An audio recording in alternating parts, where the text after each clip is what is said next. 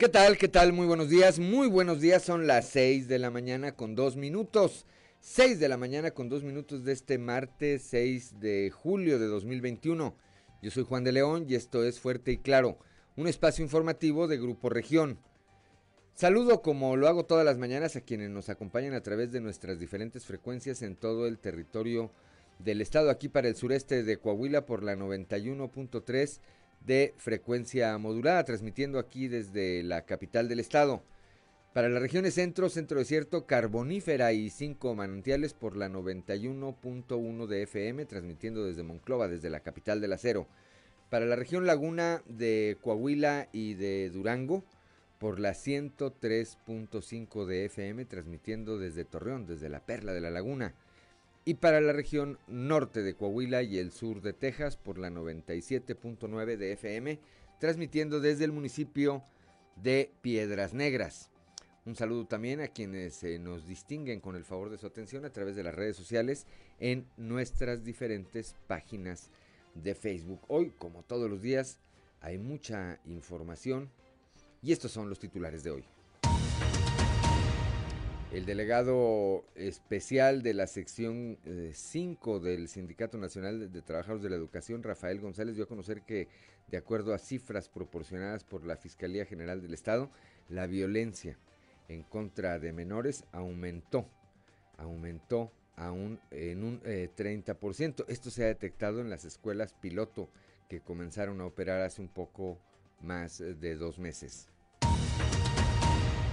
El gobernador Miguel eh, Riquelme eh, dijo ayer que Coahuila está en el punto más bajo de hospitalización. Eh, estuvo el, día 5 de julio, ayer, al estar al 2% de camas, de camas de hospital ocupadas por contagios de COVID-19, lo que permite continuar la apertura de actividades deportivas, culturales y educativas. Esto me parece relevante porque la Ciudad de México, bueno, pues cambió a semáforo amarillo y en el vecino estado de Nuevo León, pues eh, de acuerdo a la información que vemos todos los días, están a punto, a punto de nuevamente suspender actividades no esenciales. Un suicidio más aquí en la región sureste del estado, la mañana de ayer eh, lunes, aquí en Saltillo en la capital del estado se registró el suicidio número 65 en lo que va del, eh, eh, presente año. Se trata de una mujer, se encontraba con su esposo y bueno, pues sin previo aviso en apenas unos segundos decidió quitarse la vida. El secretario de Economía en el estado, el ingeniero Jaime Guerra Pérez, indicó que el subcomité técnico regional eh, COVID-19 no ha recibido a la fecha alguna solicitud para la realización de la verbena popular con motivo del 6 de agosto, la fiesta del Santo Cristo, esta fiesta, esta verbena que pues eh, tradicionalmente, tradicionalmente ocupa eh, las calles aledañas a la catedral de Santiago, así como a la iglesia del Santo Cristo, toda la calle de Juárez, el tramo de Hidalgo, un tramo de la calle de Aldama. Eh, pues a la fecha no se ha recibido, no se ha recibido una solicitud para llevar a cabo este punto de venta. Debido a que los visitantes han relajado los protocolos establecidos contra el COVID-19, podrían cerrarse áreas turísticas en las márgenes, en los márgenes del río Sabinas, así como en el, eh, bueno, en los márgenes del río Sabinas, perdón, ubicados en el municipio de Musquis. El Subcomité Técnico Regional COVID-19 en La Laguna aprobó la solicitud del DIF Coahuila para la reapertura de 29 comedores para adultos mayores, espacios que brindan servicio a cerca de 1.500 beneficiarios en esa región. El gobernador Miguel Riquelme señaló que en Coahuila los jóvenes son prioridad, así como sus opciones de formación y las oportunidades para su integración a la vida productiva, lo que les eh, podrá permitir contribuir al desarrollo y crecimiento de la sociedad. La Dirección de Protección Civil, esto aquí en la capital del estado, la Dirección de Protección Civil y Bomberos de Saltillo reportó un saldo blanco tras la precipitación pluvial registrada la tarde de este lunes. Esto lo dio a conocer el director de esa área, Alberto Neira Bielma, después del monitoreo realizado en toda la ciudad. Bueno, pues esta, esta y otra información hoy aquí en Fuerte y Claro. Comenzamos.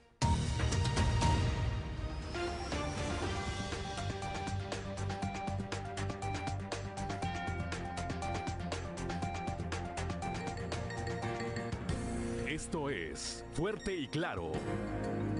Transmitiendo para todo Coahuila. Fuerte y Claro. Las noticias como son. Con Claudio Linda Morán y Juan de León.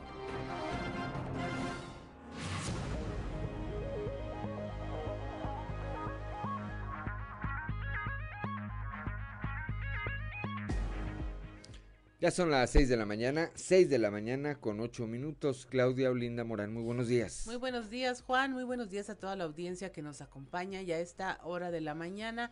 La temperatura en Saltillo 19 grados, en Moncloa 24, Piedras Negras 23, Torreón 22, General Cepeda 19 grados, Arteaga 18, Musquis tiene 23 grados, San Juan de Sabinas y San Buenaventura 24 grados, Cuatro Ciénegas 23, Parras de la Fuente y Ramos Arispe tienen 19 grados centígrados, pero si usted quiere conocer a detalle el pronóstico del tiempo, vamos con Angélica Acosta. El pronóstico del tiempo con Angélica Acosta.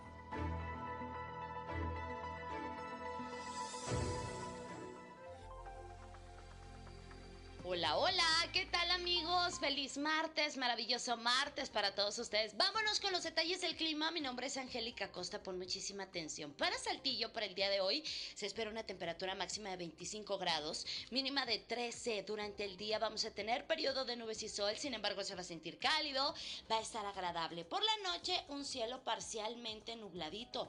La posibilidad de precipitación para Saltillo es de 40%. Perfecto, vámonos para Monclova. ¿Qué nos espera para este martes en Monclova? Muy bien, temperatura agradable, cálida, por supuesto, 33 grados como máxima, mínima de 23. Durante el día vamos a tener periodo de nubes y sol, sin embargo, pues bueno, eso no nos va a impedir a que se sienta bastante calorcito, ¿verdad? Por la noche, un cielo parcialmente nubladito y bueno, la posibilidad de precipitación sigue, continúa también para Monclova, 46% para el día de hoy. Muy bien, excelente. Torreón, Coahuila, 34 grados como máxima mínima de 20 durante el día, periodo de nubes y sol, muy muy cálido como ya es costumbre ahí en Torreón y mínima de 20 grados, bueno, pues con un cielo parcialmente nubladito. La posibilidad de precipitación a comparación del día de ayer se incrementa hasta 51%. Perfecto, vámonos hasta Piedras Negras, máxima de 33 grados, mínima de 24. Durante el día, pues bueno, vamos a tener periodo de nubes y sol, de igual manera se va a sentir muy cálido, va a estar agradable y por la noche un cielo principalmente nublado. Eh, continúan también las lluvias ahí para Piedras Negras, 51%, toma tus precauciones. Vas para Monterrey, tienes vuelta para la Sultana del Norte, ahí te va la información del clima, pon atención, máxima de 32 grados para el día de hoy, mínima de 21. Durante el día, periodo de nubes y sol, por supuesto, se va a sentir muy cálido y por la noche un cielo parcialmente nublado. La posibilidad de lluvia también persiste ahí para Monterrey, 40%. Amigos, ahí están los detalles del clima, recuerda hay que seguir usando el cubreboca, sigue siendo obligatorio, ¿eh? Lávate las manos con frecuencia y mantente muy bien hidratado. ¡Feliz martes! El pronóstico del tiempo con Angélica Acosta.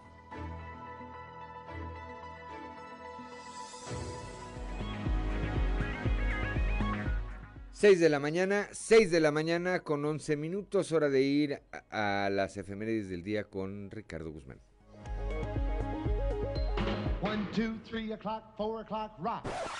¿Quiere conocer qué ocurrió un día como hoy? Estas son las efemérides con Ricardo Guzmán.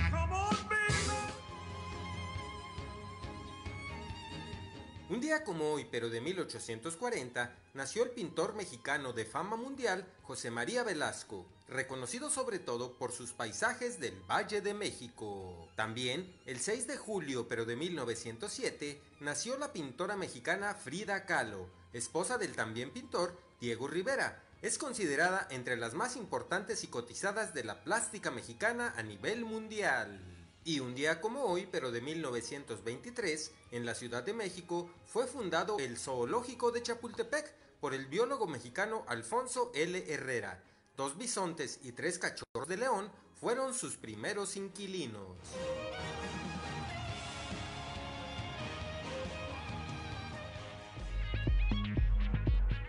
Ya son las 6 de la mañana, 6 de la mañana con 13 eh, minutos. Santoral del día de hoy, Claudio Linda Morán. Pues hoy eh, puede felicitar a quien lleve por nombre es Isaías. Isaías. Tranquilino, Rómulo y Dominga. Rómulo. Rómulo y Remo, ¿verdad? Eran los aquellos de Roma. ¿O estoy inventando? No, sí son. Sí, sí. Eh, Rómulo y quién más? Isaías, Tranquilino, Rómulo y Dominga. Y Dominga, bueno, pues eh, si alguien tiene alguno de estos nombres y está celebrando su santo o tiene algo que celebrar, pues felicidades, aunque sean martes. Este, pásela bien, como sea pueden, pueden eh, eh, festejar o, o esperarse hasta el fin de semana. Solamente, y lo vamos a decir todo el tiempo, hágalo con las precauciones necesarias. El COVID sigue aquí. Ayer veíamos, eh, a propósito del fallecimiento de este, que fuera el vocalista de los Yonix, tenía ya las dos vacunas. Las dos vacunas contra el COVID se contagió y finalmente perdió la vida. Así que no es momento de bajar la guardia. 6 de la mañana, 6 de la mañana con 14 minutos. Vamos con Noé Santoyo al mundo de los deportes. Resumen Estadio con Noé Santoyo.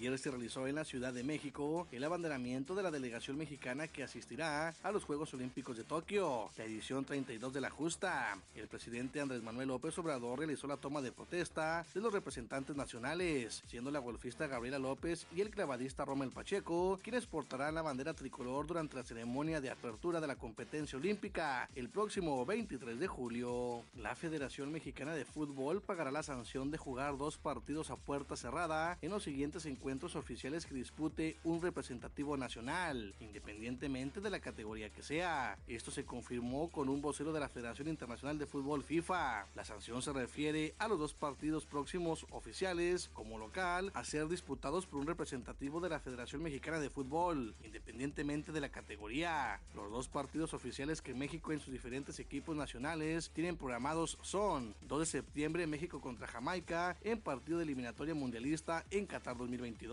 juegos de la categoría femenil de fecha FIFA que se realizarán del 3 al 21 de septiembre, en lo que se podrían disputar partidos eliminatorios hacia el Mundial de Australia y Nueva Zelanda en 2023. Esto aún no está confirmado, y si no fuera el caso de pagarlo ahí, lo que seguiría sería el juego del 7 de octubre, México contra Canadá, en partido de eliminatoria mundialista a Qatar 2022. México fue sancionado por los gritos de carácter homofóbico realizados durante el Prolímpico de la CONCACAF, disputado en Guadalajara. Los guerreros del Santos Laguna ya se encuentran listos para comenzar su trabajo de pretemporada en la playa. Y es que ya están instalados en Barra de Navidad, Jalisco, donde el equipo de Guillermo Almada se enfocará en trabajar el aspecto físico y mental de sus jugadores. También el día de ayer por la tarde, la directiva de Santos Laguna anunció que en conjunto con la marca deportiva Charlie presentarán su próxima armadura, la cual será presentada ante sus aficionados vía virtual el lunes 19 de julio. Este nuevo uniforme será el que portarán los guerreros para la temporada 2021-2022 de la Liga MX. Importante serie inicia el día de hoy algodoneros de Niño Laguna al visitar a los sultanes de Monterrey. Los aceleros de Monclova reciben a los generales de Durango, mientras que los araperos de Saltillo se enfrentarán a los toros de Tijuana. Resumen Estadio con Noé Santoyo.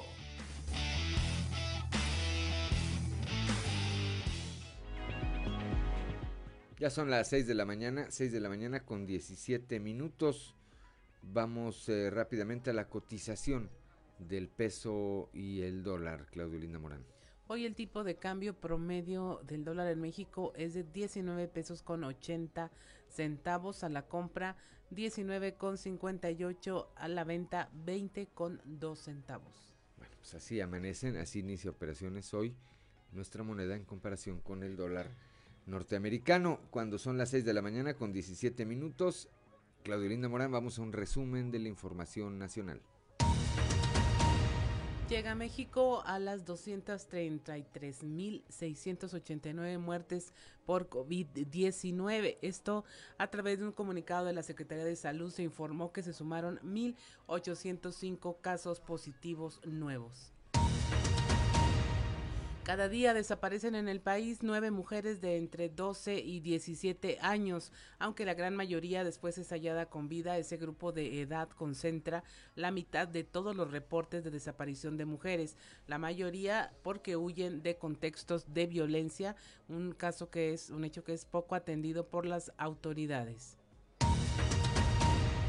Avanza desafuero contra dos diputados. La Cámara de Diputados aprobó iniciar el proceso contra los legisladores Benjamín Saúl Huerta Corona, acusado de violación y abuso sexual contra menores, y Mauricio Alonso Toledo Gutiérrez, señalado por presunto enriquecimiento ilícito. Esto inició estos procesos en abril de este año y bueno, ya están al borde de que se tome una decisión al respecto.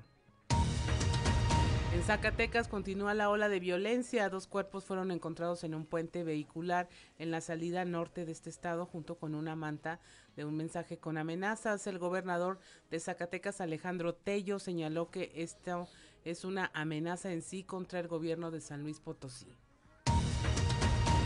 Detienen a Luis Cárdenas Palomino, ex colaborador de Genaro García Luna, actualmente preso en los Estados Unidos. Este fue capturado por elementos de la Marina y se le imputan cargos de tortura en el caso de Mario Vallarta Cisneros, vinculado a estas detenciones durante el montaje difundido en un noticiero a nivel nacional en contra de presuntos integrantes de una banda de secuestradores, entre ellos Florence Cassés.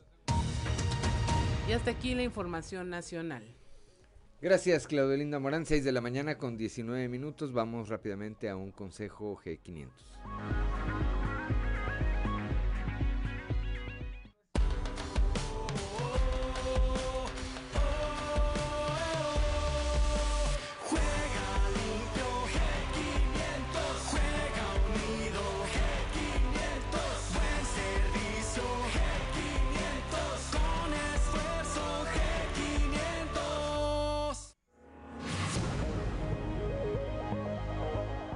Seis de la mañana, 6 de la mañana con 20 minutos. Somos Claudio Linda Morán y Juan de León. Estamos aquí en Fuerte y Claro.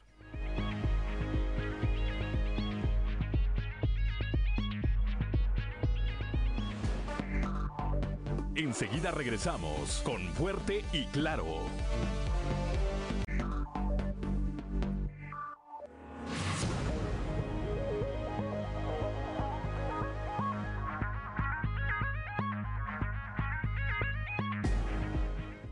6 de la mañana, 6 de la mañana con 24 minutos. Vamos rápidamente a un panorama informativo por el estado. Comenzamos aquí en el sureste, por el sureste de la entidad con nuestro compañero Cristo Vanegas. Anuncian la cartelera del 444 aniversario de Saltillo. Cristo, muy buenos días.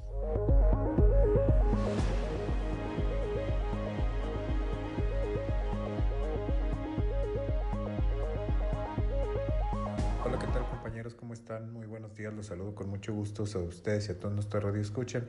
Y déjenme platicarles que el día de ayer el alcalde de Saltillo, el ingeniero Manolo Jiménez, dio a conocer la cartelera de eventos que se estarán realizando a cabo para festejar el 444 aniversario de nuestra ciudad. Son eventos culturales, recreativos, que además de ser de manera presencial se estarán transmitiendo a través de las diferentes redes sociales de el gobierno municipal de Saltillo. Escuchemos su declaración.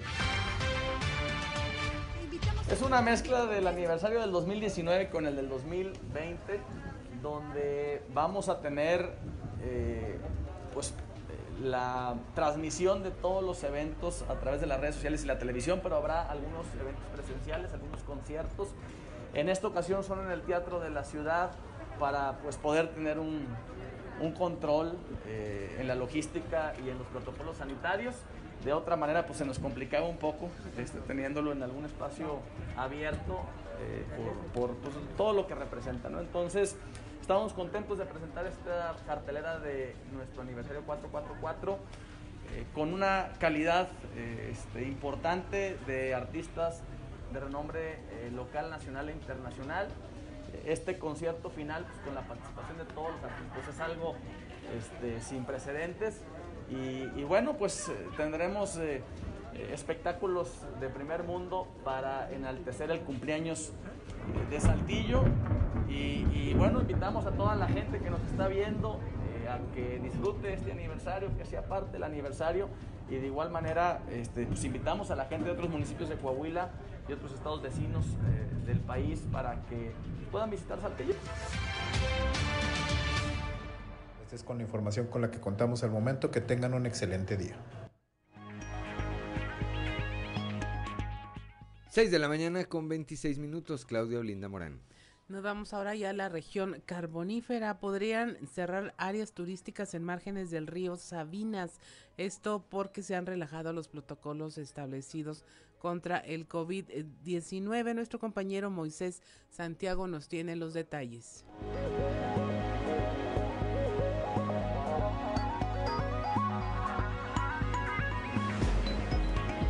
Muy buenos días Juan y Claudia y a todo nuestro amable auditorio que nos escucha en todas nuestras frecuencias.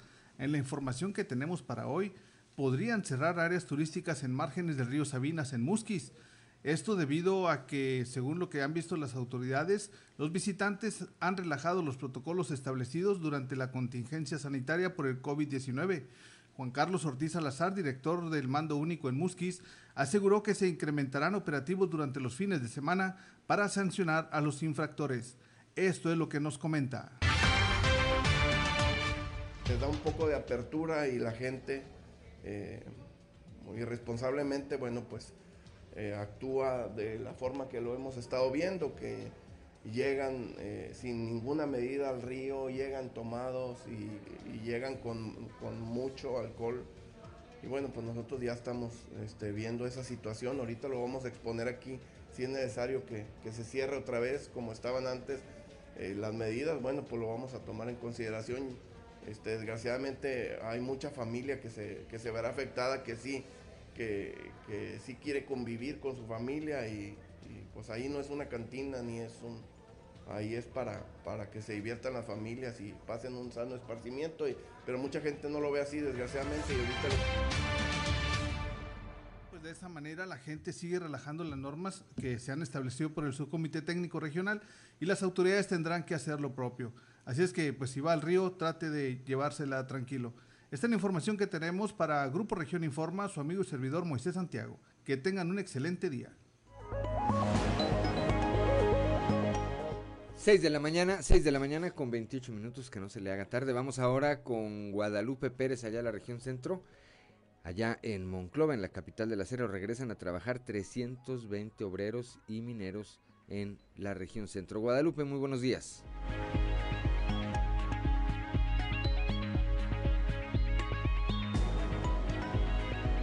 Muy buenos días, saludos desde la región centro. Tenemos entrevista con Ismael Leija, secretario general del Sindicato Nacional Democrático Obrero. Nos habla de los más de 300 obreros y mineros que han vuelto a trabajar tras estar varios meses en resguardo. Son 300, 320 trabajadores en total eh, en Hércules, eh, en la en 9 de la sección 303 en la Florida y en las dos cirúrgicas de aquí en Moncloa. ¿Cuántos no regresaron por cuestiones de salud? No tengo el número, pero sí hay, sí hay un buen número de trabajadores que, pues que no pudieron regresar, algunos, y lo tenemos que decir, porque ni siquiera se pusieron su vacuna. Eh, algunos, algunos otros por tener enfermedades crónico-degenerativas. Ok, en este sentido, eh, también por cuestión de vacuna, eh, todos los que ingresaron ya están vacunados. Sí, sí, sí, sí. Se está vigilando que todos estén vacunados y los que están pendientes pues, se les está invitando a, a ponerse su vacuna. ¿Ha habido resistencia por algunos a vacunarse? Sí, sí, sí. ¿Qué va a pasar con ellos? No van a entrar hasta que desaparezca completamente la pandemia, que lo decrete ya en el diario oficial de la Federación la, la autoridad federal, porque es una obligación, así lo veo yo ya ahorita, una obligación de uno mismo a, a vacunarse. Bueno, pues ahí lo precisa Leija, quien señala que algunos no pudieron volver porque presentan todavía cuadros de salud con enfermedades crónico-generativas. Por ello, no pueden reintegrarse a sus labores. Otros más se siguen rehusando a aplicarse la vacuna, estos no podrán volver hasta que no se la apliquen. Por otro lado, mencionó que hay unos tantos que están enlistándose para darse de baja de forma voluntaria y poder tramitar sus respectivas terminaciones y pensiones. Saludos desde la región centro para Grupo Región Informa, Guadalupe Pérez.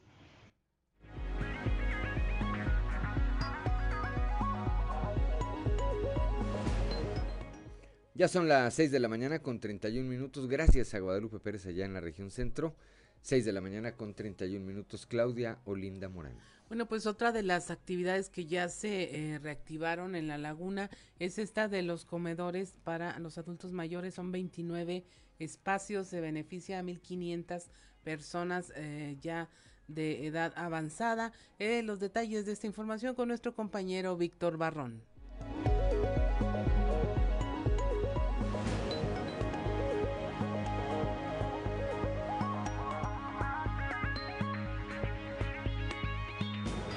Amigos de Grupo Región, en información de la comarca lagunera, el subcomité técnico COVID-19 de esta región aprobó la solicitud del DIF Coahuila para la reapertura de 29 comedores del adulto mayor, espacios que brindan servicio a 1.500 beneficiarios en la comarca lagunera.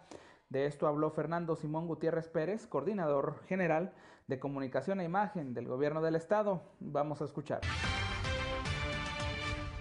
También se aprobó la solicitud que nos hizo el DIF Coahuila para la reapertura de los comedores para el adulto mayor. Son 29 comedores que se tienen en la comarca lagunera, donde hay alrededor de 1.500 beneficiarios. Que la idea es que pasen de la situación en la que estábamos ahorita, que era para llevar, a que sea presencial, donde tengamos una presencia de los adultos mayores en dos turnos. Antes se hacía de manera permanente. Ahora lo que se busca es que tengamos dos turnos de 11 a 12 y de 12 a 1 con todas las medidas de, de sanidad que hemos venido desarrollando en el último año, año y cachito, y que bueno, ellos ya puedan también empezar a, a estar en, de manera presencial. Pues ya teníamos, estuvo suspendido el servicio un tiempo, lo tuvimos suspendido, no sé, unos dos o tres meses, si mal no recuerdo y luego regresamos a la modalidad para llevar. Ya tiene más o menos un año así. Y bueno, pues ahora a solicitud de los adultos mayores y del DIF se ha venido pidiendo a los subcomités. La semana pasada se aprobó en Monclova la, para la región centro desierto y hoy se aprueba para la, la región laguna. ¿Cuántos beneficiarios más o menos? 1.500 aquí. 1.500 a la laguna en 29 comedores. Esto es todo en la información. Desde La Laguna reportó Víctor Barrón. Que tengan un día excelente.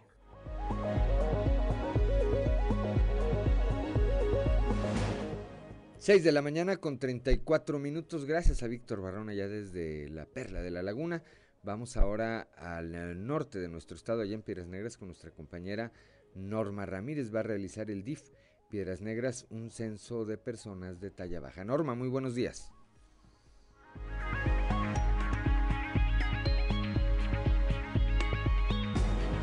Buenos días, Claudia Juan. Esta es la información desde Piedras Negras. Sandra Leticia Gómez Galván, coordinadora del área de discapacidad del DIF municipal, informó que se está organizando una celebración para el Día Nacional de las Personas de Talla Baja para el 25 de octubre, por lo que convocan a la población para unirse a la conmemoración en la que se realizarán diferentes actividades. La titular de discapacidad declaró que con esto también se pretende tener un censo para conocer cuántas personas de talla baja viven en Piedras Negras con el fin de darles una serie de opciones de apoyo para ellos, así como sus servicios médicos y sociales. Al respecto informó. convocamos a las personas de talla baja de Piedras Negras para estar organizando actividades y a su vez celebrar o conmemorar el Día Nacional de las Personas de Talla Baja, que se celebrará próximamente el 25 de octubre de este mismo año. Pero desde ahorita estamos convocándolos para eh, que ellos expresen cuáles son sus necesidades, cuáles son sus proyectos, cuáles son sus historias de vida y darlas a conocer a la comunidad, porque la, necesitamos promover una cultura de aceptación y de respeto hacia las personas de talla baja. La condroplasia es una situación que se ve hasta hoy con mofa, con morbo, y no debe ser así. Necesitamos todos como sociedad respetarlos, aceptarlos y darles la oportunidad de que sean incluidos en, socialmente, laboralmente y educativamente. Es un padrón de 19 personas con acondroplasia aquí en Piedra Negra. Para Fuerte y Claro, Norma Ramírez.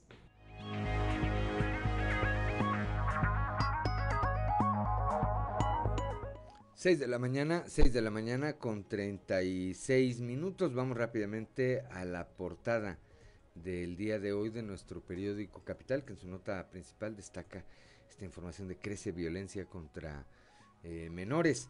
Por otra parte, eh, esta declaración que dio ayer el eh, gobernador del estado Miguel Riquelme, Coahuila en su punto más bajo de hospitalización por el COVID-19, de tal manera que la reactivación la reactivación económica continúa. Llegó a 65 la cifra de suicidios aquí en la región sureste. El día de ayer, ya decíamos, una mujer, una mujer joven además, decidió quitarse la vida. Más adelante tendremos los detalles. Eh, el ingeniero Jaime Guerra Pérez, eh, secretario de Economía en el Estado, pues eh, señala que a la, a la fecha no han recibido de parte de nadie ni de la diócesis ni de uniones de comerciantes alguna solicitud para celebrar la verbena con motivo de el eh, Santo Cristo de la Capilla, esto es en, eh, el próximo 6 de agosto. La paridad y la inclusión de grupos vulnerables, el reto que viene en lo electoral, un eh, trabajo especial de Grupo Región, más adelante le estaremos dando los detalles. El día de ayer el gobernador Miguel Riquelme encabezó o inauguró la segunda reunión de directores generales de colegios estatales del sistema CONELEP. Los directores del sistema CONELEP de todo el país estuvieron ayer aquí en la capital del estado. Más adelante también vamos a estar platicando, vamos a estar platicando de este tema. Cuando son las 6 de la mañana con 38 minutos, vamos rápidamente a nuestra columna en los pasillos.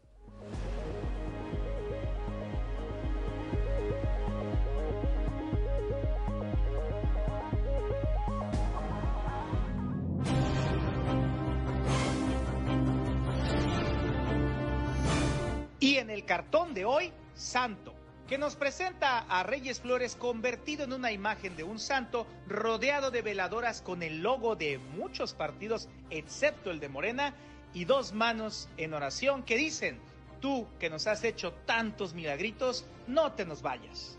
El mensaje está dado y los que saben supieron descifrarlo con la foto que estuvo circulando en redes sociales en donde aparece el alcalde Manolo Jiménez con actores importantes de la clase política de Saltillo bajo el hashtag CG, que según se sabe hace referencia a cuarto de guerra, término que utilizan los artífices de las campañas políticas. No es casualidad que en esa foto aparecen los coordinadores de las tres campañas priistas recientes de Saltillo, las mismas que ganaron con amplias ventajas y con voto lineal, es decir, todos sacaron prácticamente los mismos votos, lo cual refleja que el equipo de la capital supo responderle al jefe político de Coahuila, Miguel Riquelme. Además de los colaboradores del edil saltillense, en la imagen también se ve a Lucelena Morales, Javier Díaz, Álvaro Moreira y Juan Carlos Villarreal, quienes se reunieron también para ir afinando los últimos detalles postelectorales. Por el terreno de la salud, quien tomó muy en serio, como lo hace siempre, el tema de la atención al cáncer es el secretario del ramo, Roberto Bernal, a la instrucción del gobernador Riquelme de no solo no descuidar, sino reforzar los temas que tienen que ver con el cáncer, la dependencia a su cargo, además de apoyar con medicamentos a los niños, a los que por medio del INSABI nada más no se le surtieron sus medicinas, este miércoles pondrá en marcha el Hospital Oncológico de Saltillo, así como en breve un módulo en Torreón para la detección oportuna de este mal. Durísimo golpe el que les dio esta mañana el presidente López Obrador a los seguidores de Ricardo Monreal, al que nomás no mencionó entre sus posibles sucesores. Al ser preguntado sobre el tema, AMLO mencionó por supuesto a Claudia Sheinbaum, Tatiana Cloutier, Marcelo Ebrard, Esteban Moctezuma y vaya, hasta Rocío Nale, pero del senador Monreal ni una palabra. El mensaje para los promotores del exgobernador zacatecano fue muy claro. Parecen haber entrado en desgracia política.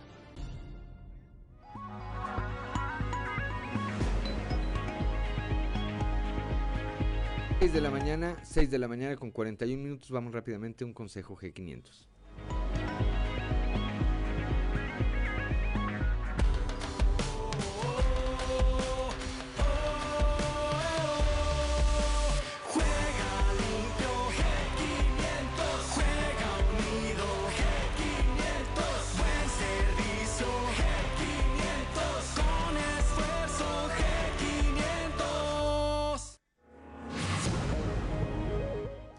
Seis de la mañana con 41 minutos. Estamos aquí en Fuerte y Claro.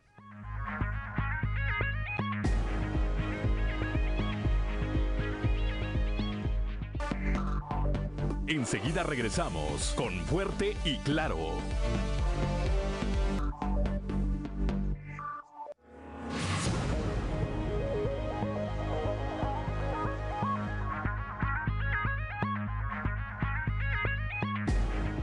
Ya son las 6 de la mañana, 6 de la mañana con 45 minutos. Eh, comentábamos hace un eh, momento este trabajo especial que publica el día de hoy eh, Grupo Región, la paridad y la inclusión de grupos vulnerables. El reto que viene, además de la tecnología, los actores políticos y organismos electorales asumen los nuevos desafíos rumbo a la siguiente elección en el Estado, cuyo proceso iniciará en año y medio y en el que paridad e inclusión de jóvenes y grupos vulnerables son algunos de los retos. Escuchemos.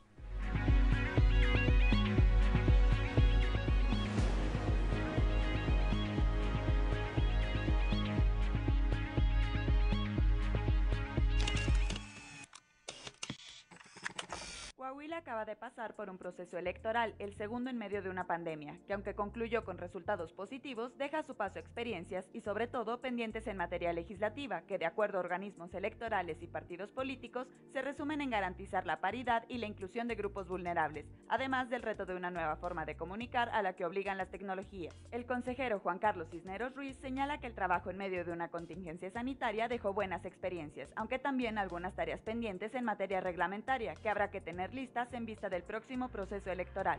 El pasado proceso electoral, que estamos todavía inmersos en él, no ha concluido, tenemos una etapa de contenciosa, pero nos ha dejado experiencias muy importantes, al igual que el anterior, que, estuvo muy pegado debido a la, a la contingencia de la pandemia. Y nos dejó varias experiencias eh, importantes y también algunas tareas eh, de orden reglamentario que tendremos que tener listas en vistas al, al próximo proceso electoral.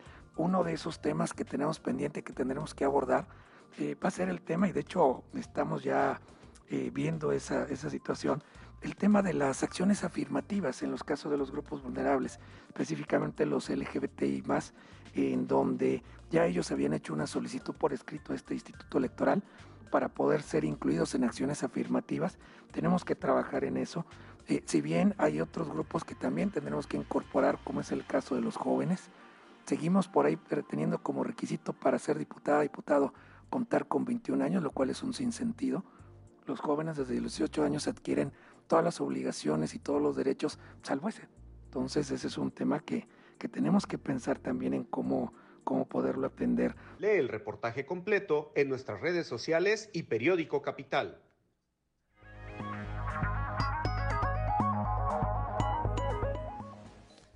6 de la mañana con 48 minutos. Ya está Raúl, ya está Raúl Rocha. Raúl Rocha, nuestro compañero en la línea. Ayer el gobernador Miguel Riquelme eh, reveló que Coahuila estaba en su punto más bajo de hospitalización por COVID-19. 2%, 2% únicamente de las camas eh, destinadas para ello en el estado estaban ocupadas. Raúl, muy buenos días.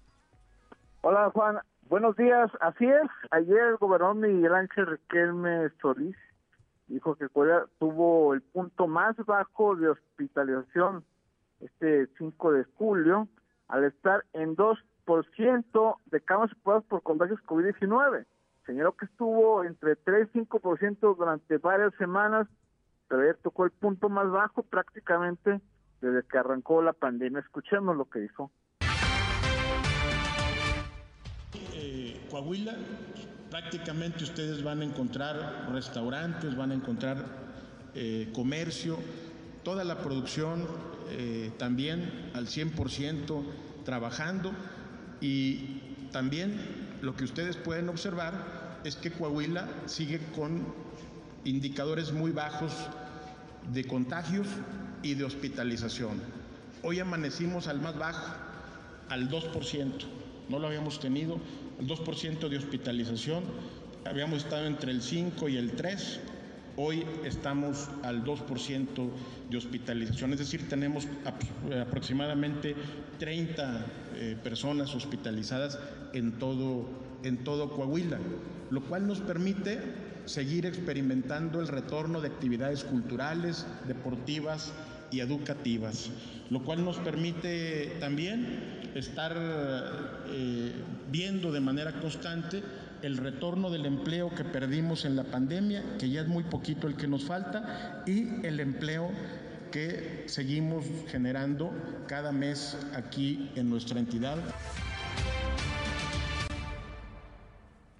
6 de la mañana, 6 de la mañana con 50 minutos, sin embargo, bueno, pues el llamado, eh, Raúl, de parte de las eh, diferentes autoridades es a no bajar la guardia. Sí va avanzando la reactivación económica, evidentemente tenemos una situación muy diferente incluso a la de estados aledaños a Coahuila, como es el caso de Nuevo León. Vemos lo que está ocurriendo ahora mismo en la Ciudad de México, pero pero pues vamos avanzando. El tema está en la responsabilidad que como ciudadanos eh, tengamos para mantenernos en esta reactivación, Raúl. Sí, fundamental, fundamental la participación de la gente que siga eh, cuidando, que siga aplicando todos los protocolos sanitarios necesarios, se hayan vacunado o no hasta el momento, las actividades prácticamente están como estaban antes, eh, activadas, ya se pueden realizar, pero todas con alguna medida menor, por supuesto, a lo que se sea antes con algunas restricciones. Habrá otras como por ejemplo restaurantes y los hoteles que ya están al 100, aunque eh, se siguen ellos obviamente aplicando cualquier tipo de restricciones para cumplir con ese tipo de protocolos y evitar que haya un repunte y así preparar el camino para el eventual regreso a clase. Sí, que continúa, eh, continúa eh, avanzando este, este proceso, la planeación de lo que será el retorno, el retorno a las aulas en este modelo híbrido muy seguramente. Creo que es importante recordarlo y reiterarlo, Raúl, que no va a ser que en el próximo ciclo escolar en automático las cosas regresen a como estaban antes de que llegara el eh, COVID-19, sino que será ese sistema, este sistema híbrido, insisto, en el que algunos alumnos irán unos días, otros irán otros días, no sé, me parece que no se ha terminado de definir, ¿verdad, Claudia? En si hay quienes digan, oye, estos tantos otros se van eh, simplemente en línea. Así es, y todo está a lo que se ajuste el semáforo uh, de COVID.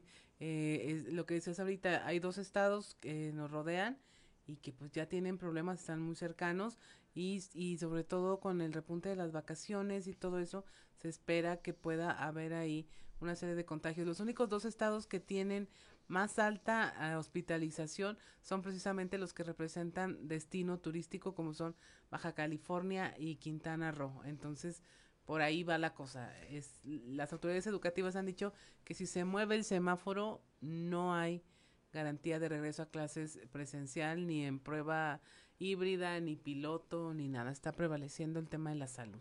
El tema de la salud. Por delante, antes de, de despedirnos, Raúl, tú que estás yendo todos los días o cada que hay juego a los araperos. ¿Está acudiendo la gente, Raúl? sí está cuidando a la gente. Eh, hay que, este, hay que señalar este punto. Hay un porcentaje de hasta el 60% que autorizó su comité técnico región suroeste COVID-19 para que haya gente las en el estadio. Ha habido series de muy alta demanda, como han sido las series entre los sultanes de Monterrey. Ya vinieron el fin de pasado y habían venido hace poco más de dos semanas. El próximo fin de semana vienen los diálogos. Pero sí está haciendo la gente y sí se está eh, cumpliendo esta, esta proporción porque no solamente vendió una multa por parte de su comité, sino por parte de la Liga Mexicana. Y la gente en el estadio, lo hemos checado, está yendo, está disfrutando, pero también están respetando estos eh, protocolos que se han dictaminado para que puedan estar presenciando el juego sin ningún problema. El máximo, de, el reporte oficial de la Liga Mexicana, el máximo de, gente que fueron 5.700 y fracción, que fue el sábado en la noche, de un aforo por ahí permitido de casi eh, 6.000 kilómetros, fueron como mil aficionados menos a los que estaban ahí este permitidos, ¿no? Bien, es, pues. Que es el 60% a la capacidad del estadio, pero muy bien, ¿eh? la gente sí se ha respondido ahí y ha respondido a los protocolos. A los protocolos, que eso es lo más, eso es lo más, este, es lo más importante. Ahora que vengan los acereros, cuando vengan los acereros para ir a ver un buen juego de béisbol, eso sí saben, eso sí saben jugar béisbol. Gracias Raúl, muy buenos días. Claro que sí, buen día. Buen día. 6 de la mañana con 55 minutos. Somos Claudio Linda Morán y Juan de León. Estamos aquí en Fuerte y Claro.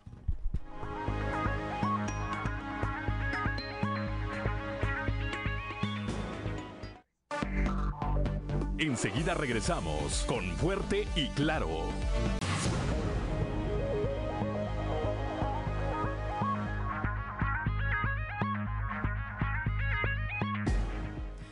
6 de la mañana con 59 minutos. A esta hora la temperatura en Saltillo 19 grados, en Monclova 24, Piedras Negras 23, Torreón 22, General Cepeda 19, Arteaga 18, Musquis 23 grados, San Juan de Sabinas 24, San Buenaventura 24 también, Cuatro Ciénegas 23, Parras de la Fuente y Ramos Arispe con 19 grados centígrados. Y mire, ayer el delegado especial de la sección quinta del CENTE, Rafael González, dio a conocer que según las cifras proporcionadas por la Fiscalía General del Estado, la violencia en menores aumentó un 30%. Esto en las escuelas piloto que apenas empezaron a operar hace poco más de dos meses. Es un tema de preocupación y nuestra compañera Leslie Delgado nos tiene los detalles al respecto. Buenos días, Leslie. Hola, ¿qué tal? Muy buen día, Clau. Te saludo con gusto a nuestro escuchas y que nos sigue a través de redes sociales. Efectivamente, pues sí, el delegado precisó y ahondó que los docentes fueron, fueron quienes detectaron estos casos de diferentes tipos de violencia. No eh, se atrevió a especificar alguno que sobresalga más, sino simplemente pues dijo que eh, estas cifras que les proporcionaron precisamente pues como esta evaluación que están realizando con las escuelas piloto pues arrojaron estos datos pues bueno vamos a escuchar eh, más de lo de lo que nos dijo al respecto las cifras de violencia aumentaron en un 30%, según las tablas que nos mostró el señor gobernador a través del fiscal, y esa es la preocupación. ¿Qué es lo que se pretende hacer entonces? Un frente en las escuelas para identificar a aquellos niños que sufrieron ese tipo de eh, acosos, violencia intrafamiliar y demás, y le podamos acercar la sanidad este, psicológica que se requiere.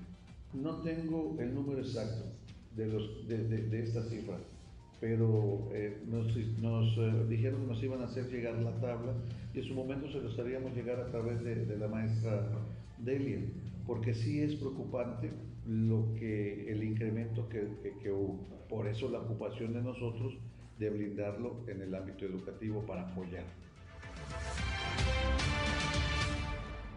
Siete de la mañana con un minuto. Así es, Leslie. Y bueno, externan esta preocupación y el plan sería entonces empezar a hacer que van a capacitarte, capacitarse. Los maestros siempre han dicho que no tienen la infraestructura eh, de apoyo necesaria, que faltan psicólogos, eh, y este tipo de atención emocional, ¿qué es lo que eh, proponen en sí eh, que se pueda hacer para resolver este problema?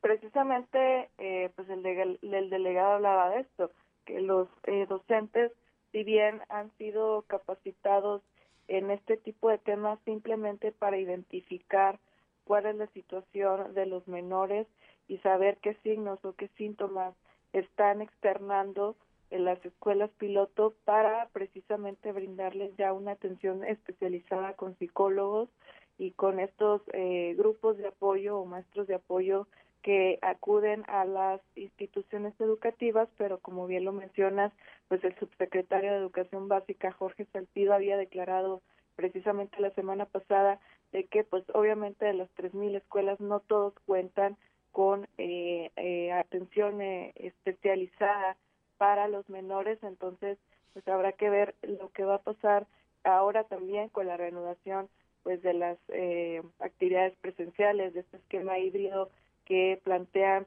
eh, que se lleve a cabo durante el próximo ciclo escolar porque pues si bien eh, son pocas escuelas piloto o son un número eh, pues bastante bajo las que han regresado y han detectado esta situación pues bueno obviamente conforme vayan entrando más estudiantes, pues se va a ir aumentando esta cifra o quizás pues disminuya, sin embargo, pues ahora sí que es parte de lo que han estado detectando ya con la el regreso a clases, Clau. Así es, Leslie. Oye, y en algún momento los maestros también eh, dijeron de esta suerte de que no tenían como garantías para denunciar eh, luego los papás o las familias se iban en contra de los maestros que se percataban de alguna situación irregular. ¿Tocaron algo de esto, de, tener mayores garantías o protección ante la ley cuando inician un proceso de este tipo? Eh, no lo mencionaron, no, no quiso como que ahondar en ese aspecto, nada más como que el delegado se limitó a, a dar a conocer esta información y que van a hacer pues este frente eh, con los docentes para pues detectarlos, identificarlos, pero pues también obviamente pues ahí queda también implícito que pues van a buscar garantías hacia los maestros para quienes denuncien ya ante una instancia como la Fiscalía o como PRONIS este tipo de situaciones, claro. Así es, pues muchas gracias Leslie por esta eh, información, sin duda de vital importancia para este eventual regreso a clases. Esperemos que tengas una excelente jornada el día de hoy. Igualmente, excelente día para todos. Siete de la mañana con cuatro minutos también en relación a este tema de los docentes. La sección quinta está convocando a los maestros a participar en la campaña Comparte tu experiencia. Esto para que relaten mediante un ensayo lo que vivieron durante la educación a distancia. Eh, Rafael González, delegado especial de la sección quinta, precisó que es de suma importancia que los maestros cuenten y hablen, hagan una relatoría de cómo les fue.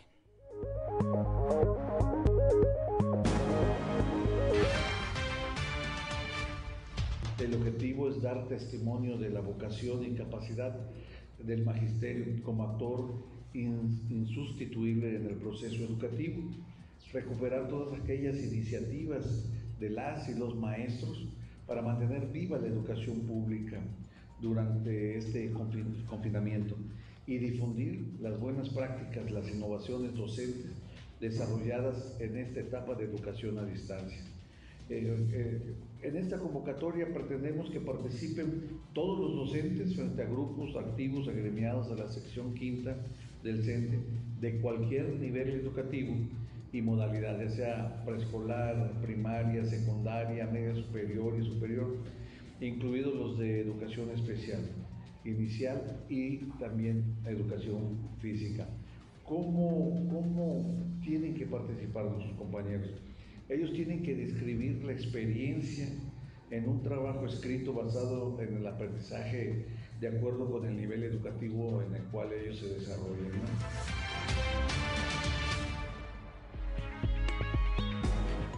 7 de la mañana con seis minutos. Por su parte, el secretario de Educación, Higinio, Higinio González, espera que por lo menos el 90% de los planteles educativos de los tres niveles del, de educación estén listos con su remodelación y arranquen clases de forma híbrida a partir del 23 de agosto.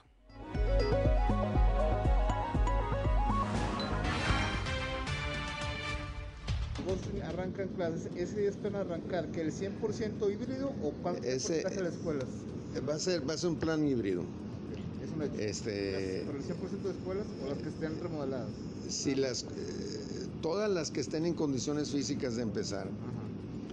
Sabemos que tenemos más de 500 escuelas con problemas. Las estamos arreglando, ya están 350 listas pero todavía faltan y algunas tienen daños muy, muy, muy fuertes.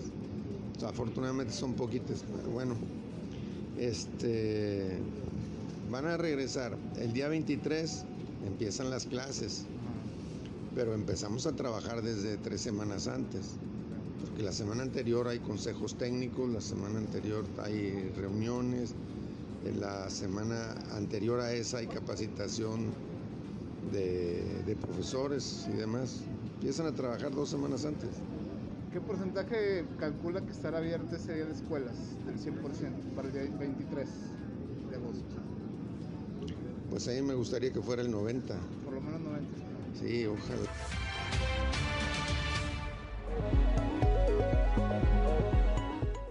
Siete de la mañana con ocho minutos. Faltan por vacunar cerca del 60% de los trabajadores de las empresas afiliadas a Coparmex. El rango de edad es primordialmente de 30 a 39 años, expresó su director Miguel Monroy.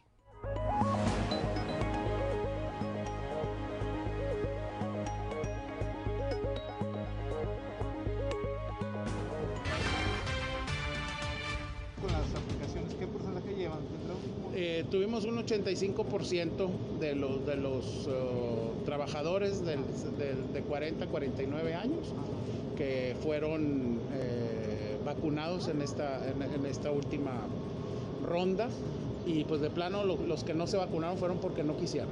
Tenemos calculado que ya tenemos como un 40%. Este, la banda de 30 a 39 es el más numeroso, entonces esperemos que cuando, cuando venga esa ronda, pues ah, vamos a hacer lo mismo, articularnos con la Secretaría del Bienestar, la Secretaría de Salud y los organismos empresariales por parte de las empresas. A día de hoy eh, ya tenemos vacunados cerca de 50 mil. En esta última ronda se, se vacunaron 35 mil, en lo de 40 49 más sumando a los de 50 59 y rezagados, tenemos más de 50 mil trabajadores que ya han sido vacunados. ¿Cuántos son? De 30 todavía ninguno, porque todavía no, sale. ¿Cuántos son aproximados que se van a salían en el, Calculamos que van a ser como unos 45 mil.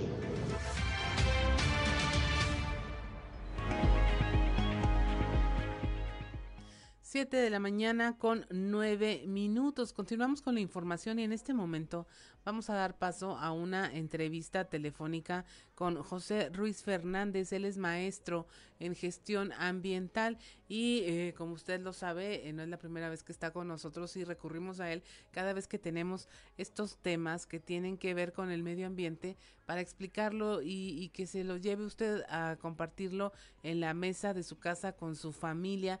Eh, vamos a estar hablando de estos centros de confinamiento industrial, los CIMARIS de desechos industriales. Buenos días, José Ruiz Fernández.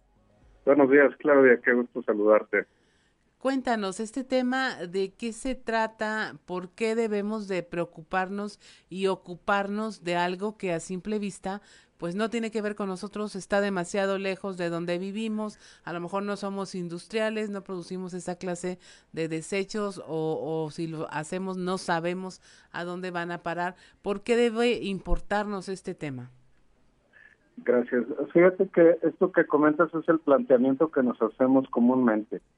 Los residuos peligrosos no es algo que sintamos tan cercano y sentimos eh, que puede ser algo como que nos agrede, ¿no? Algo que nos genera un daño y no lo asociamos a todo un entorno productivo, ¿no? A un entorno de consumo. Cada una de las personas que habitamos nuestro país, para el caso de México, tenemos eh, consumo de distintos bienes, ¿no? Requerimos la producción, por ejemplo, de vehículos, requerimos la producción de enseres domésticos, de aparatos electrónicos, etcétera. Requerimos una producción constante de bienes que no se producen en las ciudades, se producen en zonas industriales y que tienen, como todo proceso, absolutamente la necesidad de utilizar insumos de producción y generan externalidades eh, productivas. ¿no? Estas externalidades regularmente las consideramos como residuos.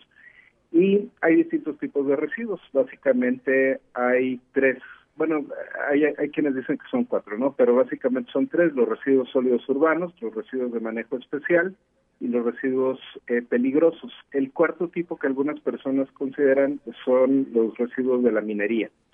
En el tema de los residuos sólidos urbanos son aquellos que se generan en una ciudad por las actividades domésticas y cotidianas de la ciudad.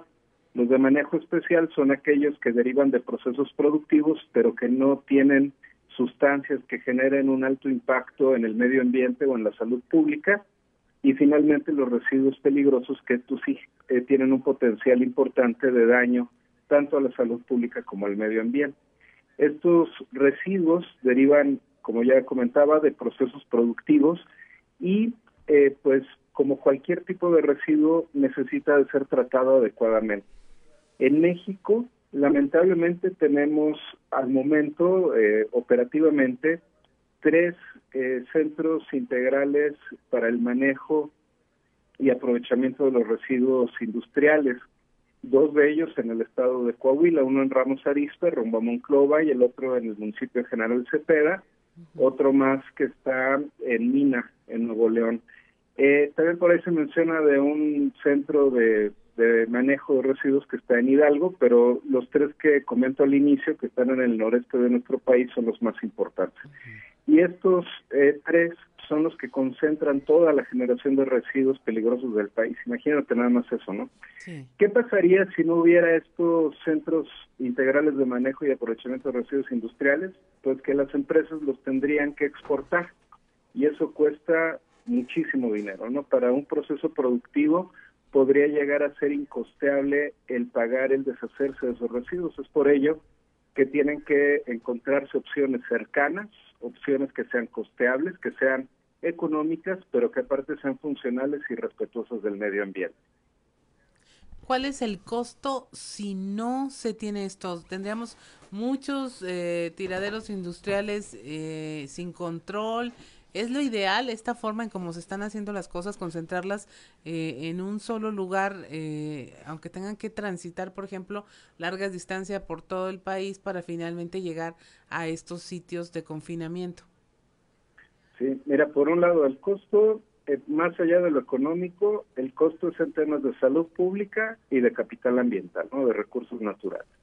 Si no tenemos una adecuada gestión, disposición de los residuos peligrosos, pues vamos a tener impactos muy importantes en la salud pública y también en el entorno natural y en consecuencia eh, eventualmente nos va a volver a pegar en la salud, ¿no? Porque lo que comamos, lo que bebamos, el aire que respiramos, pues va a tener parte de estos residuos que no fueron dispuestos de manera adecuada. En el tema de si es lo más adecuado, pues sí, es, es lo más adecuado. Tal vez lo mejor eh, todavía más allá del CIMARI sería que cada empresa pudiera hacerse cargo de sus propios residuos y tratarlos y, eh, eh, pues sí, disponer adecuadamente de, los residuos que genera, pero pues eso es prácticamente imposible, ¿no? No, cada, cada actividad productiva tiene su propio expertise, su propia, sus propias necesidades de experiencia y conocimientos técnicos y la gestión de residuos pues también es un área que tiene una necesidad de especialización importante.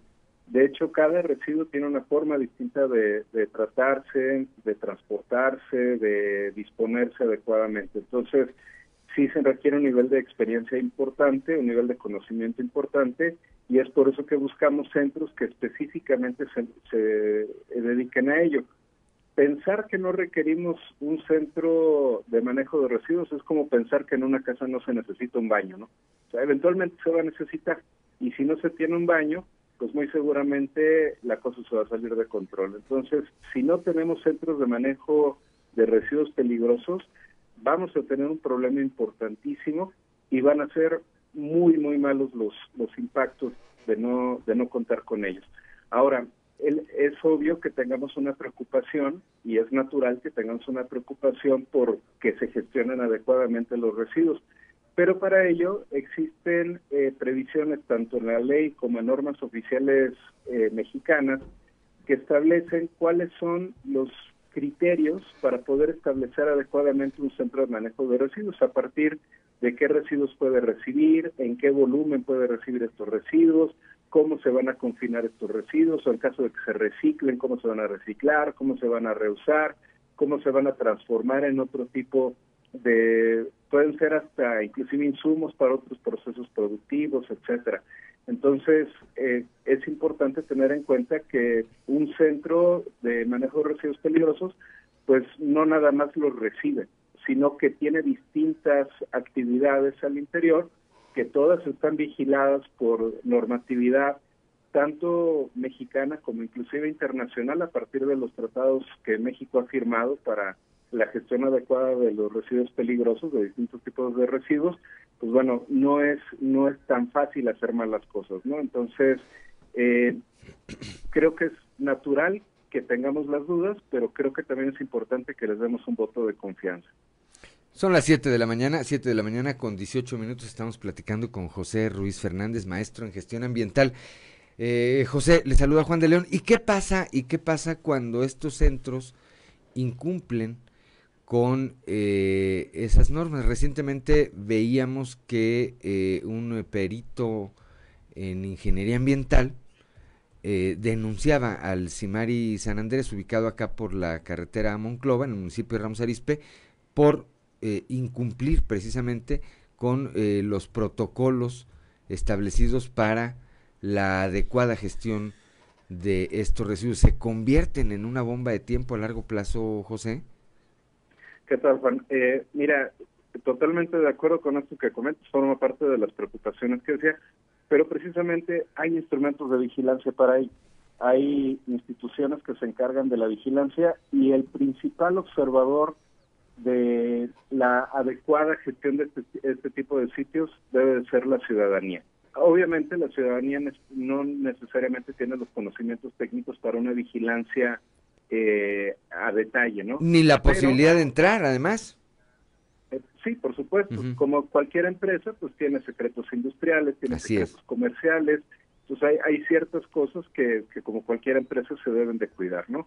Pero independientemente de eso, si existe la inquietud de la ciudadanía de que algo puede estar mal, por supuesto que puede poner en marcha el aparato administrativo para que se pueda llevar a cabo un procedimiento de inspección, de vigilancia ambiental y en consecuencia estas empresas estén sujetas a una revisión puntual de la autoridad.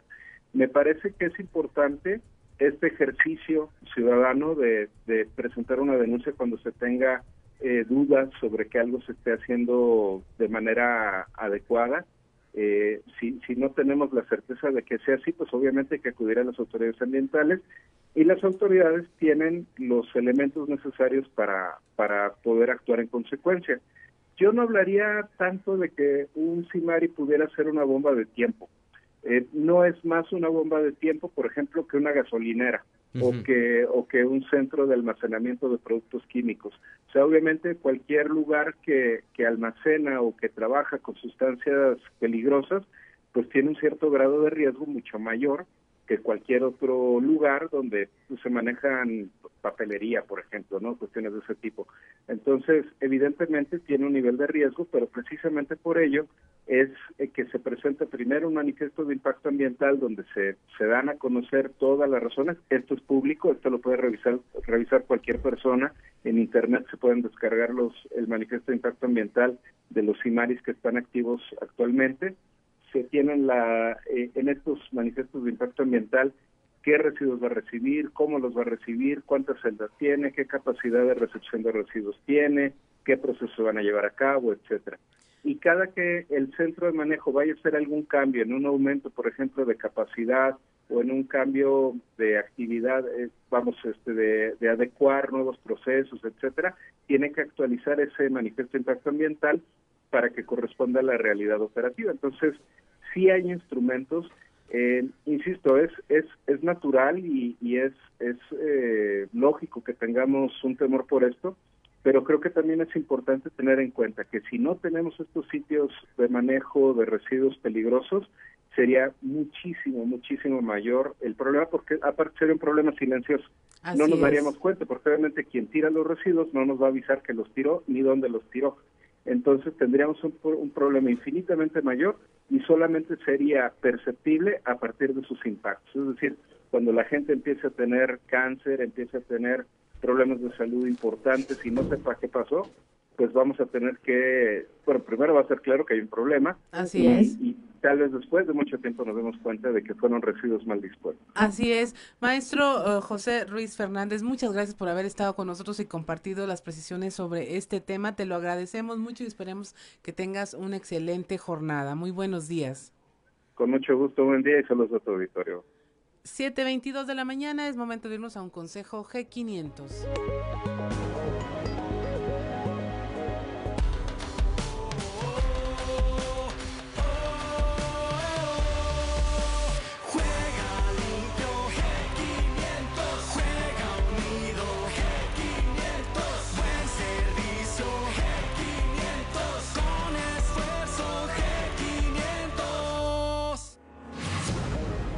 Estamos en Fuerte y Claro.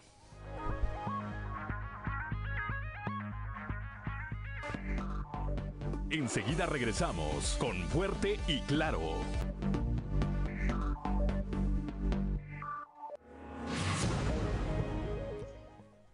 Son las 7 eh, de la mañana, 7 de la mañana con 26 minutos. Continuamos con la información. El secretario de Economía en el estado, Jaime Guerra Pérez, indicó que el subcomité técnico regional eh, COVID-19 aquí en el sureste, no ha recibido hasta ahora una solicitud para la realización de la verbena popular con motivo de la fiesta del Santo Cristo el próximo 6 de agosto. Eh, y en este sentido dijo desconocer si esta, si esta verbena, si esta venta de cualquier clase de productos se va a llevar o no a cabo. Escuchemos. No lo hemos revisado, no, estoy enterado, no, se han presentado protocolos ni nada. No, no, fiesta. Bueno, no sabemos, o sea, no lo han presentado, ya estamos a un mes, están a tiempo, si lo presentan ya pues se puede revisar, pero no se ha presentado, del 6 de agosto no se ha presentado, normalmente nos lo presentan con dos o tres semanas antes. Depende del evento, porque a veces si tienes que vender boletos, pues se presenta con más de un mes, pero en, este caso del 6 de agosto yo creo que con dos semanas antes. Para mercados también, para poner los mercados y ventas también tendrían que eh, Bueno, ya es que los mercados están regulados desde un principio, todo lo que son mercados sobre... 7 de la mañana con 28 minutos. Por su parte, el obispo de la diócesis de Saltillo, Monseñor Hilario González García, comentó que a la diócesis le compete lo referente a la fiesta patronal, eh, lo que se desarrolla al interior del templo y agregó que aún no sabe, por lo mismo, qué va a suceder con la verbena, con la venta, repito, de toda clase de productos. Escuchemos. Porque las verbenas son en el, espacio público, ¿no? Son la calle y la plaza. Entonces, pues bueno, esa es responsabilidad del municipio. Pues no sé, este, no sé si se, tenga que consultar, ¿verdad? Porque pues es algo que está afuera, ¿verdad? Este, es algo que está afuera. Si se realiza, pues es algo que está fuera del templo.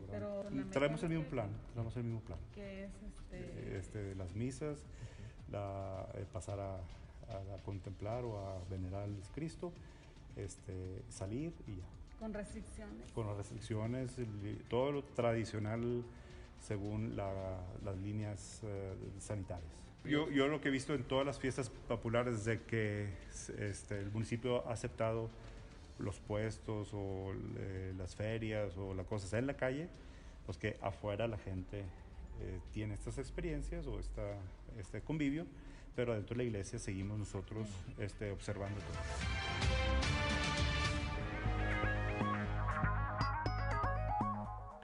7 de la mañana con 29 minutos, Claudio Linda Morán. El gobernador Miguel Riquelme señaló que en Coahuila los jóvenes son prioridad, así como sus opciones de formación y las oportunidades para su integración a la vida productiva que les permita contribuir al desarrollo y crecimiento de la sociedad. Esto al inaugurar la segunda reunión de directores generales de los colegios estatales del sistema CONALEP, junto con el titular del Colegio Nacional de Educación Profesional y Técnica, Enrique Q. Herrera. Durante dos días, estos directivos y funcionarios de las oficinas centrales de este organismo se reúnen aquí en Coahuila para compartir experiencias y para la preparación de estrategias conjuntas para el regreso de eh, clases presenciales. Estuvieron ahí los secretarios, secretarios estatales de educación, de varios eh, eh, de aquí de Coahuila, y Alfio Vega de la Peña, de director general del CONALEP y el gobernador Miguel Riquelme hizo un recuento de las estrategias que siguió Coahuila para enfrentar al COVID-19. 7 de la mañana, 7 de la mañana con 30 minutos, ya está en la línea telefónica nuestro compañero y amigo Osiris García, como todos los martes. ¿Por dónde andas, Osiris? No, vos en mi, en mi casita guardado. ¿Ya estás de regreso? ¿Regresaste por ese periplo que emprendiste allá por... ¿Por dónde andabas? ¿Por Perú? Sí, fuimos a Perú, vos fuimos a, conocer Machu Picchu. Creo que tengo la, la, idea de conocer las siete maravillas del mundo, a lo mejor no me alcanza la vida y menos el presupuesto, la verdad, pero ese es, ese es el plan que tengo. ¿Cuántas llevas? Hasta ahorita llevo seis, cuatro, cuatro. ¿Cuatro de siete? Cuatro de siete. No, si te alcanza, fácil. Antes, más antes de que acabe el año. Sí, el Dios te oiga vos. Eh, vas a ver que sí. Hombre, se te hace fácil, más que me falta este, las, las, las más lejanas. Bueno, no sé, me falta todavía la muralla china, me falta el Taj Mahal. Bueno, Taj Mahal, muralla china y el Cristo de Río. Me faltan esas tres. Bueno, pero puedes ir al Cristo de las Galeras. Mira vos, este, al fiel de las Noas. Ándale, eh. puedes ir a las maravillas Petatiux. ¿Eh? Muy bien, Osiris. Parque las maravillas. Así es. ¿Qué tenemos? ¿Qué tenemos esta semana, Osiris? Antes de que, antes de, entrar en materia, ayer decíamos este descontón que le dio el presidente López Obrador a Ricardo Monreal, porque cuando nombra a quienes él considera que pueden ser sus sucesores, pues omite omite a Ricardo Monreal, pero saben también a quién, y lo estoy viendo aquí por un eh, comentario que puso nuestro compañero periodista Pedro Vázquez, a, a Fernández Noroña tampoco lo mencionó. No, es que también hay que ponernos serios, vos, o sea... No, por eso, pero a ver, cuando el presidente dice que Rocío Nale puede ser su sucesora, pues no le pides que se ponga serio, no me digas que me ponga serio, yo pues, también a lo mejor la, acababa de ver en la mañana y se le vino el nombre a la cabeza, pero también este eh, Fernández Noroña parece, no sé, un, indigente que vive en una cueva en el Pituchimbo, o sea, también es más, más radical y más y más bélico que, que, que borracho saliendo del, del estudio 86. Oye, sí, a la primer provocación se trenza con quien sea, ¿verdad? Sí, sí, anda como, como rabioso, como que le mordió un tlacuache con rabia y siempre está rabioso. Pero sí, lo de Montreal, bueno, pues, como bien lo dices, es en realidad un, un, uh, un mensaje bien claro. O sea, a pesar de que ha estado haciendo hasta lo imposible Ricardo Montreal para considerarse entre los posibles sucesores, pues definitivamente, y qué bueno, honestamente, qué bueno, o que no sé cuál sea tu parecer ya personal sobre eso, pero a mí, a mi gusto, es un personaje hasta da miedo, ¿eh? Hasta peligroso. Pues ahí, ahora sí que, pues, ¿qué te diré de la lista que dio el presidente? Luego, luego la platicamos primero en privado, si quieres. Sí, eh, no, pues, puro, puro, puro cascajo. Así es. ¿Qué más tenemos, Osiris? No, pues en todos lados hay, hay, situaciones que se están moviendo. Definitivamente es un coqueteo también del, del, del presidente de algunos personajes, como, como en lo local también se mueven algunas cosas.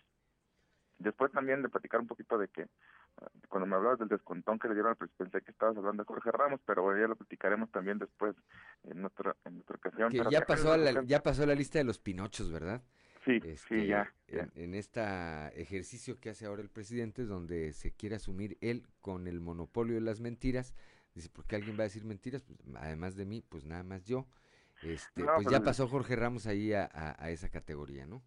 Sí, también, pues en realidad ya este, los, los, eh, lo que le hizo también fue sacudirle bastante al, al las mañaneras en lo, en lo particular, pero también pues a la clase política que es contraria al presidente que está esperando cualquier momento también para festejarle una cualquier fallo o, o cualquier exposición que tenga. En este caso bueno expuesto eh, con, con la cifra de muertos que lleva en el país, el presidente diciendo que él tiene otros datos, otros datos distintos a los que realmente eh, están en las páginas oficiales, entonces está difícil tener otros datos, ¿verdad? No, el nivel, el nivel de cinismo que hace falta para, para con esa sangre fría decir, pues yo te, porque él, eh, Jorge Ramos le dice incluso, oiga, son datos del, eh, pues que da su propio gobierno, ¿verdad? Sí.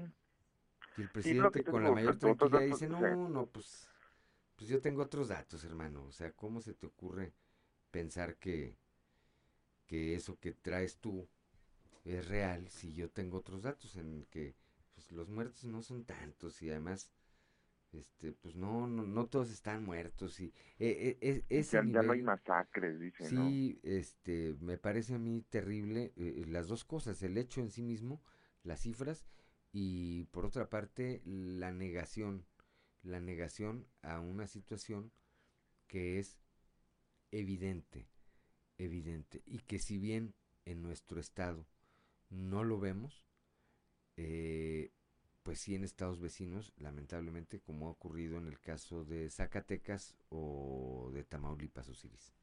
Sí, no, pues mira, eh, estaba leyendo algunas cifras y van, este, más de, han muerto más de 1.500 mexicanos en, en multi-ejecuciones, por no decir masacres, eh, este, en, lo, en lo que va del sexenio de Andrés Manuel, o sea, los últimos tres años de gobierno que tiene el presidente. Entonces, decir que no es, este, no sé, y lo dice bien también Jorge cuando habla de una burbuja de Palacio Nacional. Creo que dentro de esa burbuja no es el Palacio Nacional, sino la burbuja es nada más la mente soñadora del presidente. Sí, pues que le digan la verdad, ¿verdad? A lo mejor puede estar pasando también, si le damos el beneficio de la duda, pues a lo mejor le están informando, le están informando mal al presidente y él sale con toda la buena fe a decir, no, pues, pues no, yo no veo más. Sí, o sea, ahora sí que si, si nos vamos a poner eh, en ese, en ese, en ese plan, decir, bueno, pues a lo mejor lo están engañando, ¿no? sí, sí, ¿qué ha pasado? también ocurre, también ocurre. Este, pero pues bueno, lo cierto, lo cierto es que eh, este tema al que íbamos con el comentario, este tema del quién es quién en las noticias, pues me parece que eh, viene a revitalizar un poco en términos de atención las eh, mañaneras la están, lo están haciendo todos los miércoles, me parece, ¿verdad? Eh, entra esta, esta sección de el quién es quién en las noticias.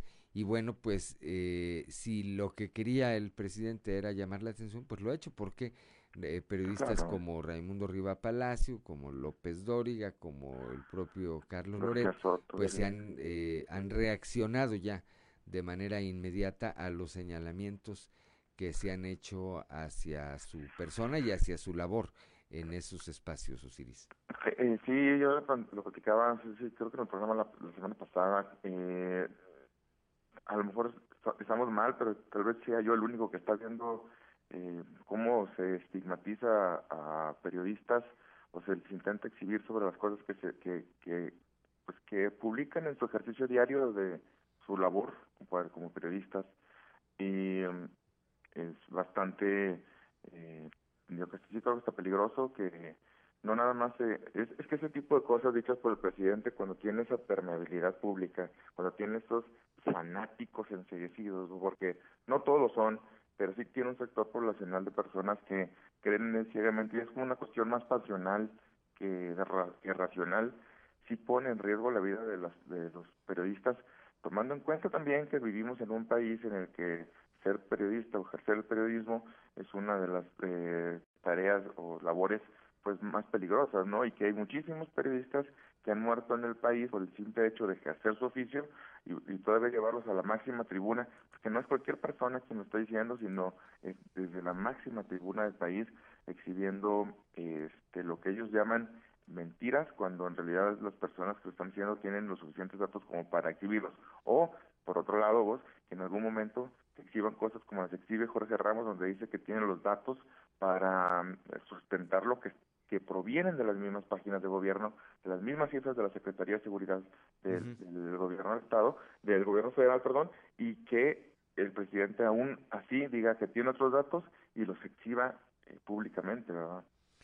Pues estaremos atentos, ojalá que no, ojalá que no derive algún día en una agresión o en un ataque particularmente hacia algún eh, eh, representante de los medios de comunicación.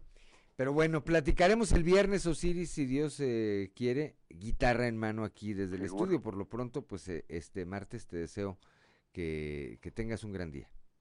igualmente, os mando un abrazo y que todo vaya excelente por allá también. Muy buenos días. Gracias. 7 de la mañana con 40 minutos. Vamos rápidamente a un consejo G500.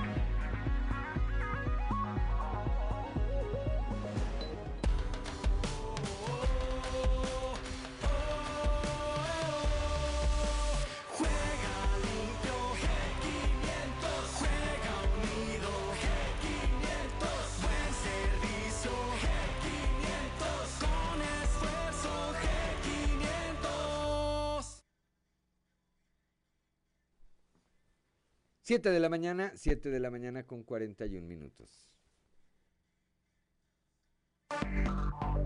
Enseguida regresamos con Fuerte y Claro.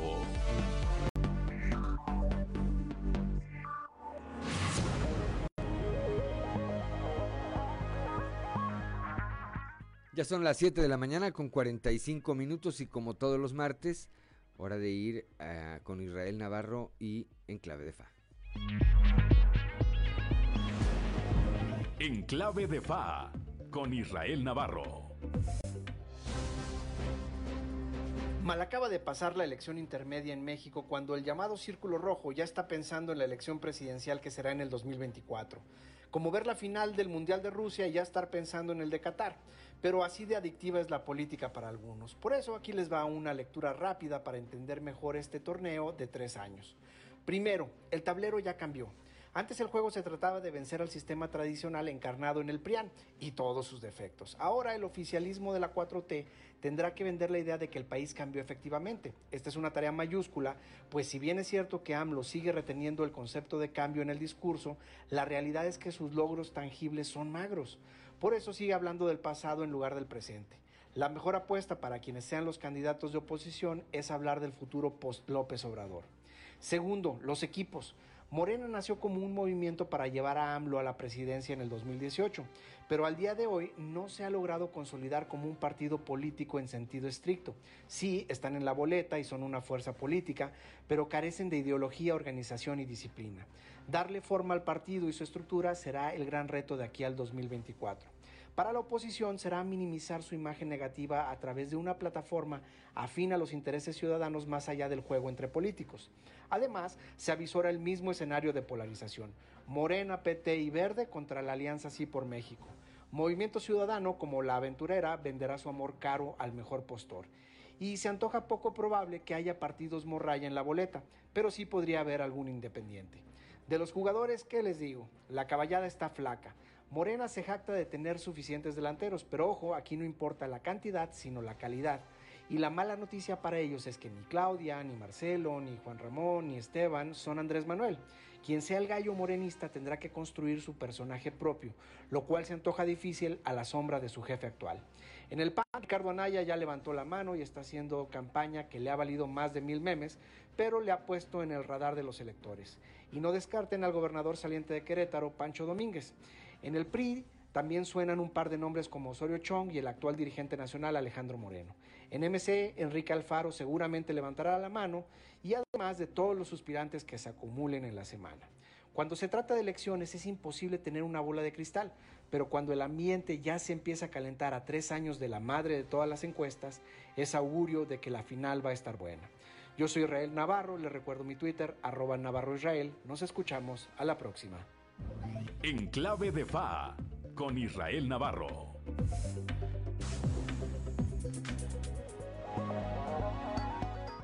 Ya son las 7 de la mañana, 7 de la mañana con 48 minutos. Vamos rápidamente a un resumen de información nacional con Claudio Linda Morán.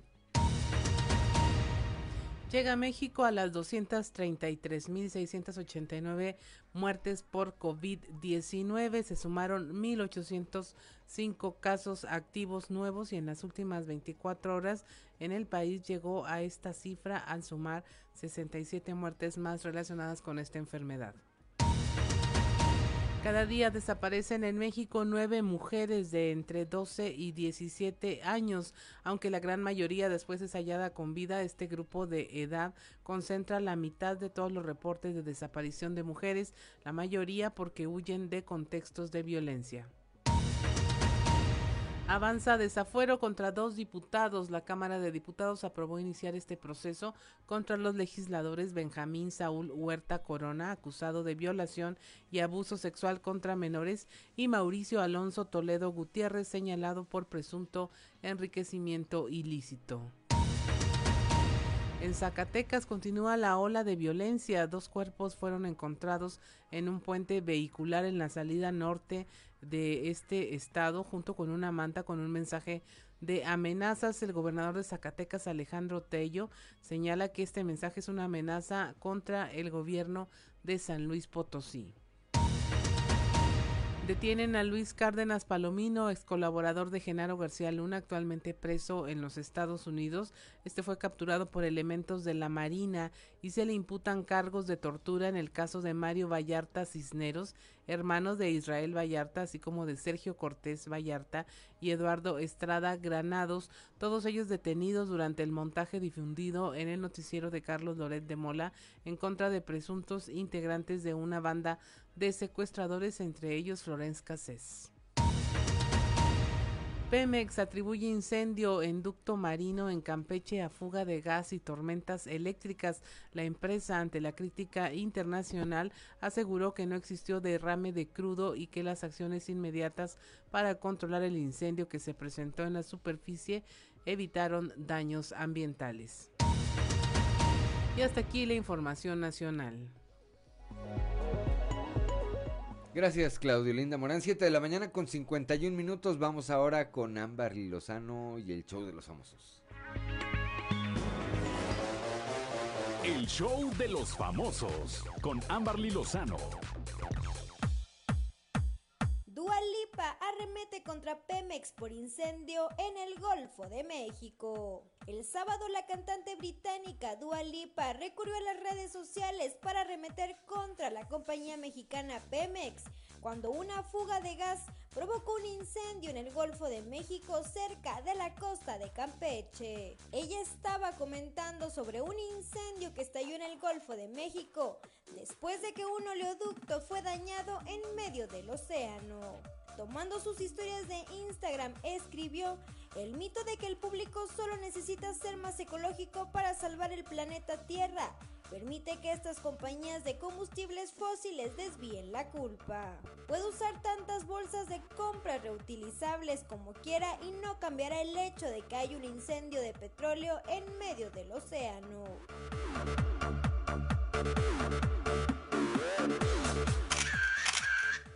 Pinal es dada de alta y manda mensaje a todos sus fanáticos. Este domingo la actriz Silvia Pinal fue dada de alta tras más de una semana de estar internada en un hospital. En un video compartido desde la cuenta oficial de Instagram de su hija Silvia Pasquel, se ve a la propia Silvia Pinal hablando sobre su estado de salud y se mostró contenta por estar de vuelta en su casa. Esto fue lo que dijo. Chicos de la prensa, aquí está su vedette favorita. De verdad que me siento muy feliz de estar otra vez en mi casa con mis amigos. Al ratito me voy a poner a ver qué pasó porque luego, luego el chisme, ¿verdad? Me fue muy bien, no fue nada extraordinario, no fue nada grave. Yo me siento muy feliz de que todo haya sido rápido y bien. Y estoy lista para otra, dijo la actriz de 89 años. Pinar fue hospitalizada por un problema de presión arterial su hija Silvia Pasquel aseguró que fue una revisión médica misma que se alargó hasta estos días. Reportó para Grupo Región Amberly Lozano. 7 de la mañana con 54 minutos, pues ya nos vamos esta mañana de martes. Gracias por acompañarnos a quienes nos distinguen con el favor de su atención a través de las eh, diferentes frecuencias en eh, las distintas regiones del estado, así como, así como a quienes nos eh, acompañan a través de las redes sociales por las páginas de Facebook de Grupo Región. Gracias, gracias, gracias por acompañarnos este martes, como todos los días. Gracias a Ricardo Guzmán en la producción, a Ricardo López en los controles, a Claudio Linda Morán por su acompañamiento, así como a Ociel eh, y a Cristian que hacen posible la transmisión de este espacio a través de las redes sociales, pero sobre todo gracias a usted. Lo espero el día de mañana a partir de las 6 hasta las 8 de la mañana aquí en Fuerte y Claro y lo invito a que continúe en la sintonía de nuestras eh, frecuencias para actualizarse de la información con los eh, espacios de Región Informa allá en La Laguna por la 103.5 con Sergio Peinbert en un momento más en eh, la región norte del estado desde Piedras Negras por la 97.9 de FM Norma Ramírez para las regiones centro, centro desierto, carbonífero y cinco manantiales desde la capital del acero por la 91.1 de FM, Joel Barrera y Rebeca Hernández, Rebeca Hernández y Joel Barrera. Aquí, en la región sureste del estado por la 91.3 de FM, en un momento más regresamos Ricardo Guzmán, Claudio Linda Morán y Juan de León. Pásela usted muy bien.